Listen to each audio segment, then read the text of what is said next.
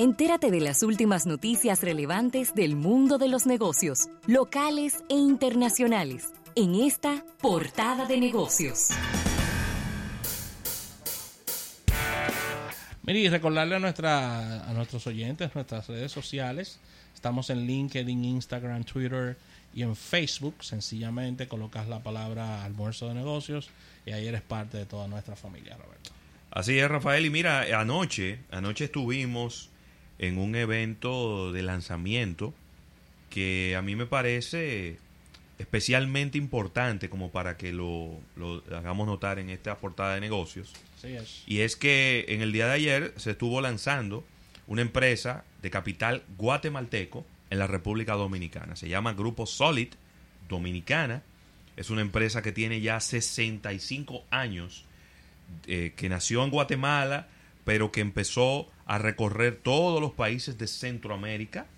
Tiene operaciones en Panamá, en El Salvador, en Nicaragua, en Honduras, toda Centroamérica. Es el productor más grande de pintura de todo Centroamérica y ha llegado a la República Dominicana para atender el mercado nacional, pero también el mercado del Caribe.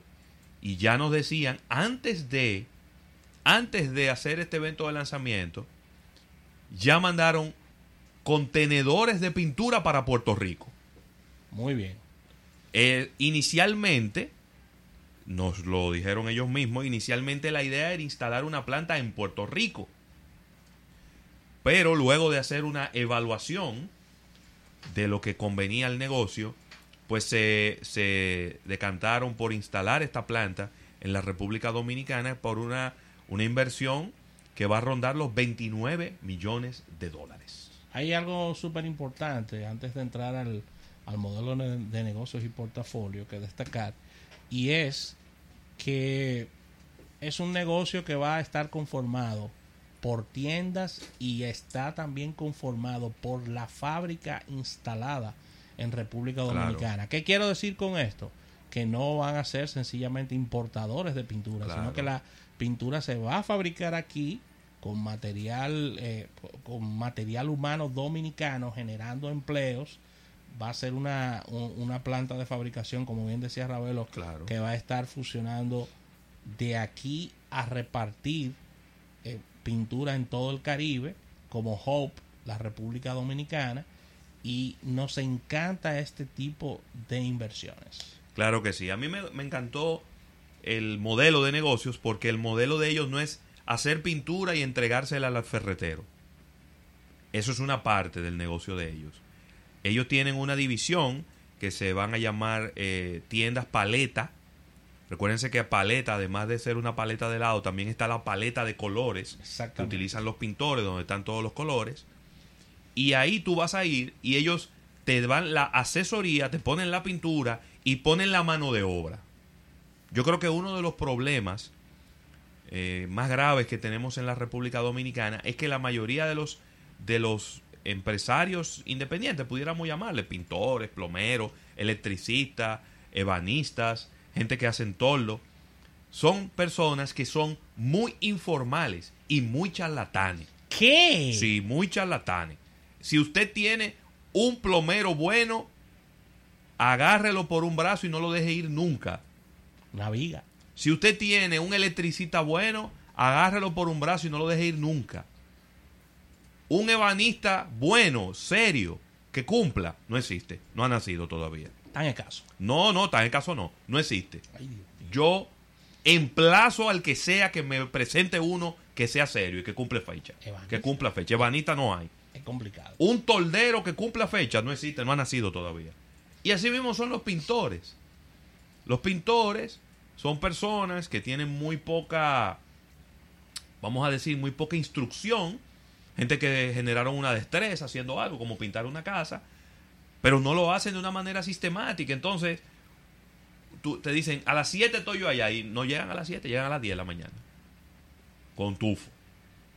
Entonces, obviamente, eso no funciona para todo el mundo. Hay gente para lo que eso funciona, que están en su casa sentados esperando que el pintor llegue y no hay problema y llegó a las 9 y llegó a las 10. Pero si tú tienes que estar en tu lugar de trabajo a las 8 de la mañana, el pintor te dijo que va a llegar a las 7. ahí mismo se te dañó el día. Sí. Entonces, si tú le das esa asesoría de cuáles son los colores, cómo se pueden mezclar, cómo eh, verse más grande una vivienda, cómo contrastar colores, eso es una ventaja muy buena que probablemente hay gente que va a pagar un poquito más porque le pinten su casa más rápido y de una manera más eficiente. Yo solamente te voy a mencionar un detalle. Yo no he encontrado el primer pintor que vaya a mi casa, y mira que he usado muchos, que quite las tapas de los switchers y de los tomacorrientes. Ellos arrancan a pintar y pintan por encima de la tapa de lo, switchers y lle- los se lo llevan de encuentro. Entonces, ¿qué ocurre? Cuando usted quiere quitar esa tapa de ese toma corriente, esa tapa está pegada con pintura. Y ahí queda la marca cuando usted la quita. y hay que volver a pintar. Yo, hay que volver a mire mi hermano, ver un pintor poniendo tape para que no se pinte una puerta o un marco de madera de una puerta, eso es, eso es extraño en este país. Entonces yo tengo que, si yo sé que mañana viene un pintor para mi casa, yo arranco desde el día antes a quitar toda la tapa de todos los switches y todo toman corriente. Y a quitar todo y a poner tape en todos los marcos y toda la cosa, porque yo sé que se va a embarrar. Sí. Es imposible que usted logre pintar algo con un pulso tal que usted no embarre nada. Eso es mentira. Eso no ocurre, eso no va a ocurrir. Ah, usted va a pintar media pared, a lo mejor. Pero usted va a pintar una casa, eso no va a ocurrir. Una lona para que no le caiga pintura los muebles, las cosas que van a, a los lados. Entonces, si ellos logran agrupar unos profesionales de pintura buenos, mire mi hermano, ellos tienen negocio garantizado en este país por mucho tiempo. Dice Alberto Soriano que la pintura nunca te da o te sobra, el presupuesto nunca cuadra con los pintores, con los pintores dominicanos. ¿Tú me estás entendiendo? Entonces, yo creo que ellos han encontrado un nicho muy interesante de negocios. Por otro lado está también, porque no todo es bueno, ¿a quién es que van a tener de frente compitiendo? Sí, Es a Corripio. Corripio que prácticamente tiene, vamos a no decir un monopolio, pero tiene un, si- tiene que tener más del 70% del mercado de la pintura. sí. Pues tiene Popular y tiene Tropical y tiene Domastur.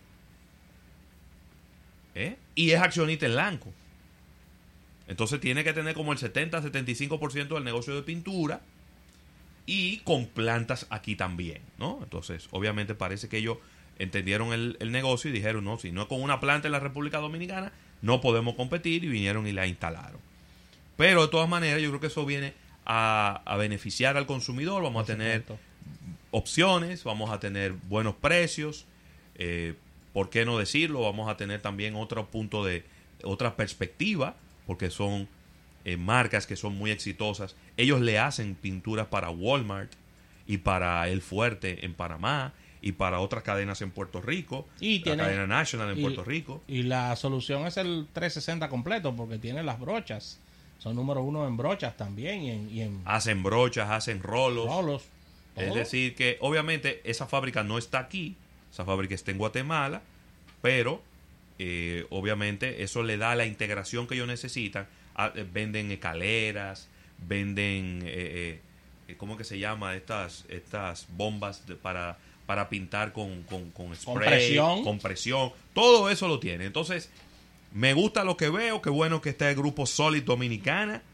Usted dirá, bueno, pero para... Pero están llegando gente es que inmediatamente tú concentras tanto tanta participación del mercado en un solo jugador, Nunca es bueno. eso le da espacio a que entren más competidores.